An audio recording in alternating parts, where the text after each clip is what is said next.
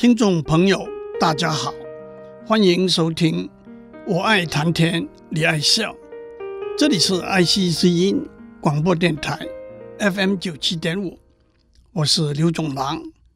我们一路走来，讨论在数位社会里头，电脑和网络技术的发展带来生活方式的改变。今天我们要讲的题目是人和人之间面对面的对话，这种沟通的方式的改变。原始的时候，人类用声音和肢体动作。包括表情和手势，相互沟通，这逐渐演进，带来声音语言和肢体语言。我在这个节目曾经讨论过几个问题：第一，人类是不是唯一使用声音语言来沟通的动物？第二，人类怎样开始使用声音语言？第三，人类的第一个声音语言，也就是字和词，是怎样创造出来的？第四，今天世界上有超过五千种不同的语言，它们是同一个源头，不过随着时间和空间的变化而发展成为不同的语言呢？还是它们从不同的源头平行发展的呢？这些都是重要、有趣。也是到了今天，专家学者还没有明确的答案的问题。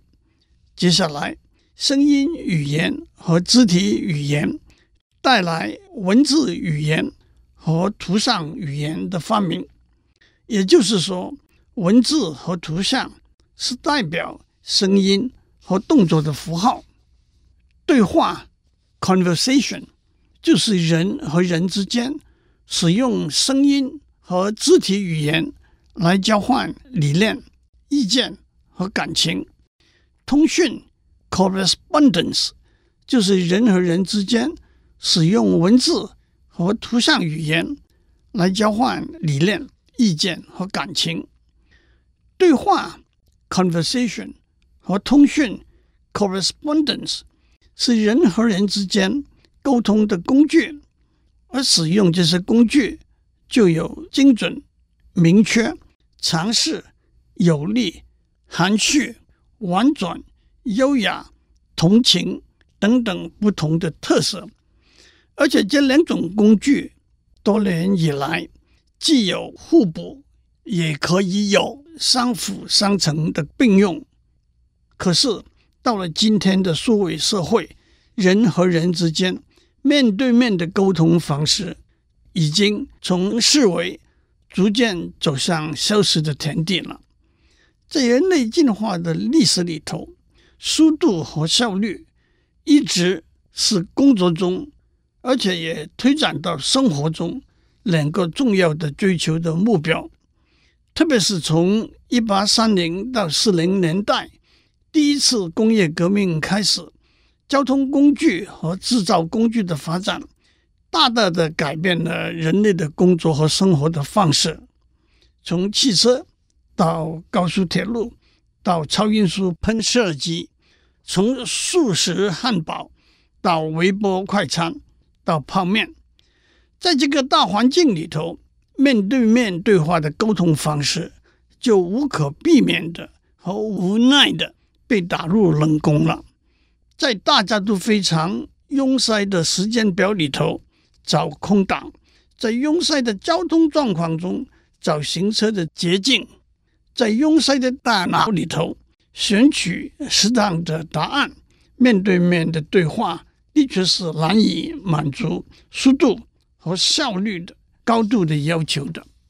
同时，在社会社会里头，电脑和网络技术的发展不受时间空间的限制，迅速有效率的。把人和人连接起来了。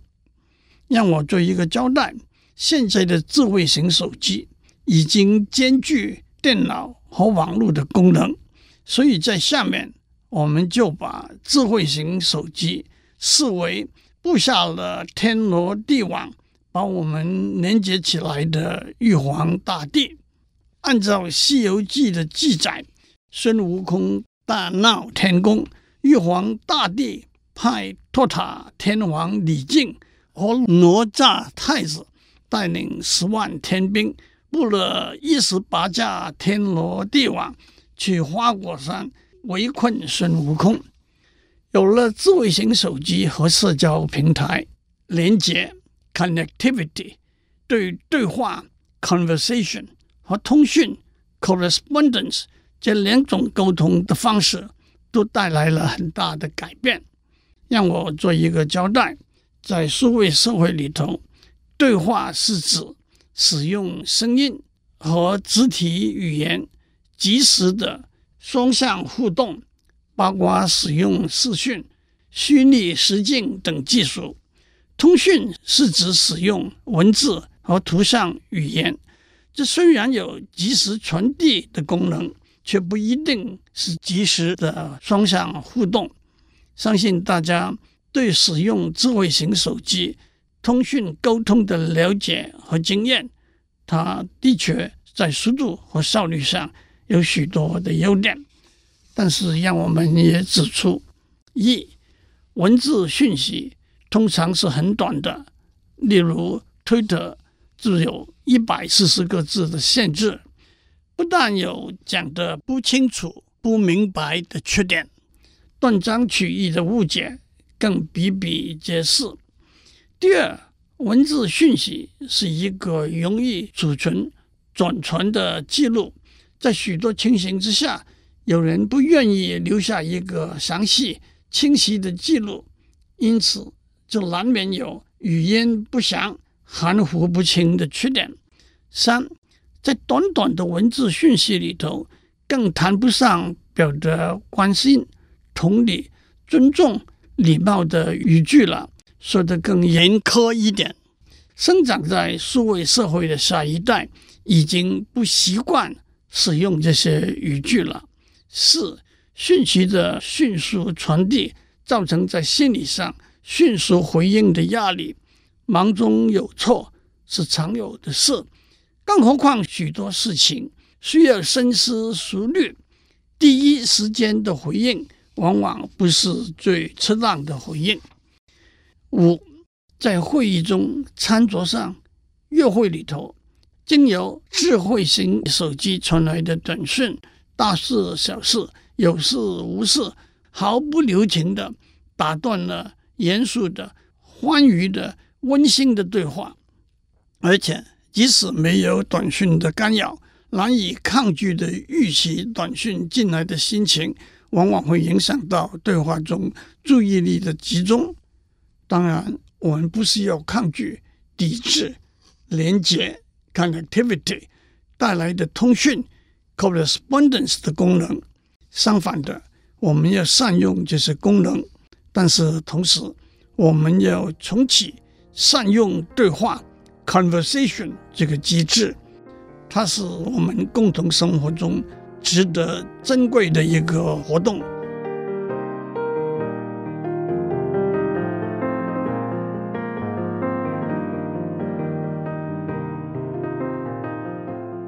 我们这上面讲到，在数位社会里头，电脑和网络技术的发展，让文字。和图像的通讯方式变得非常有效和迅速，也正因为如此，人和人之间面对面对话的沟通方式就逐渐不受到重视了。在一本书名为《Reclaiming Conversation》重拾对话的书里头，MIT 的一位社会心理学家 Sherry Turkle 教授。指出，面对面的对话是有效的，值得珍惜的，也因此必须重拾。那么，我们要重拾跟谁的对话呢？Turkle 教授引用了十九世纪一位美国作家、思想家和哲学家梭罗 （Henry David Thoreau） 的一句传颂很广的名句。梭罗和爱默生 （Ralph Waldo Emerson） 是十九世纪初期在美国东部兴起的一个重要思想潮流——超验主义 （Transcendentalism） 的重要代表人物。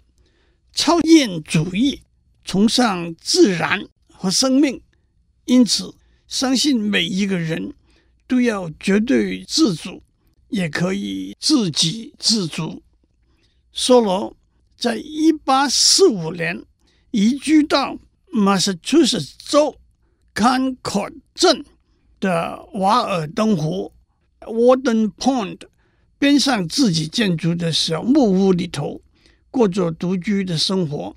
离最近的邻居也在一英里以外。他在那里住了两年两个月。后来，在一八五四年出版了他的名作《瓦尔登湖》，里头有十八篇散文，描绘了他在这段时间里头所见所闻和所思。其中有一篇题目是《访客》，里头有一句话说：“我的家里有三把椅子，独处的时候用一把，交朋友的时候用两把。”和众人社交的时候用三把。I have three chairs in my house, one for solitude, two for friendship, three for society。脱口教授就以梭罗的名句作为主轴， 讨论我们要重拾对话的对象。梭罗的第一把椅子是供一个人。独处的时候用的，人类几千年来不断的文明进步，带来日益深广也日益繁杂的共同生活方式。因此，铜板的另一面，也就是平静的、简单的独处的生活方式，已经逐渐被排挤了、凋零了。这个现象，特别在数位社会里头。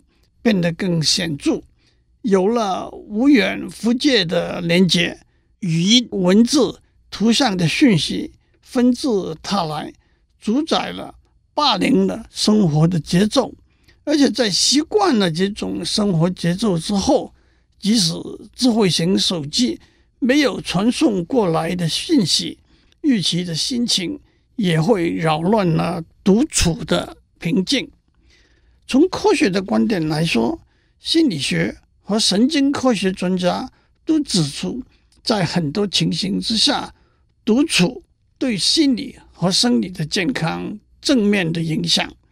不过，让我们首先指出，孤单 （loneliness） 和独处 （solitude） 可以说是一个铜板的两面。亚里士多德说过：“喜欢孤独的。”不是野兽，便是超凡入圣。爱因斯坦说过：“年轻的时候，孤单是痛苦的；成熟了之后，独处是欢愉的。”美国诗人沙腾说过：“对一个人来说，孤单是贫困，独处是财富。”接下来，让我们引用“超验主义”两个巨人的话。爱默生说过：“片刻的清闲，就像未琢磨的钻石，弃置它们，它们的价值将永远是未知；善用它们，它们将会是你的生命中最璀璨的珍宝。”梭罗说过：“独坐在一个大南瓜上，远胜于拥挤在天鹅绒的坐垫上。”其实。坐在梭罗第一把椅子上，一个人独处，又有几个层次：第一，没有对话；第二，和自己对话；第三，和古人对话；第四，和大自然对话。这让我逐一道来。没有对话的独处，可以说是没有外来的，也没有内在的干扰的宁静的心理状态。其实，这种心理状态的定义有许多不同的说法和非常多的讨论。我当然无法在这里一言以蔽之。不过，我选择的一个说法是：不寻、不觅、不闻、不问、不应、不求。Do not seek, do not search, do not hear, do not ask, do not respond, do not demand。至于怎样到达这种心理状态呢？我只想指出大家比较熟悉的说法：打坐、坐禅、冥想、祷告、静坐和运动。当然，把这些一一诠释讨论，又是又深又广的话题了。让我也引用两首短短的诗句，作为坐在梭罗的第一把椅子，独处空灵。没有对话这一个层次的描述。佛教五祖恒忍大师的大弟子神秀念你一首诗：“身似菩提树，心如明镜台，时时勤拂拭，勿使惹尘埃。”六祖慧能大师的回应是：“菩提本无树，明镜亦非台，本来无一物。”何处惹尘埃？十九世纪美国诗人 Emily Dickinson 的诗：“There is a solitude of space。”我把它意译如下：空间的孤独，空间的孤独，海洋的孤独，死亡的孤独，都比不上当一个灵魂跟自己私语。那份更深邃的孤独，有限的无限。今天我们就讲到这里，下次我们再接着讲下去。祝您有个平安的一天。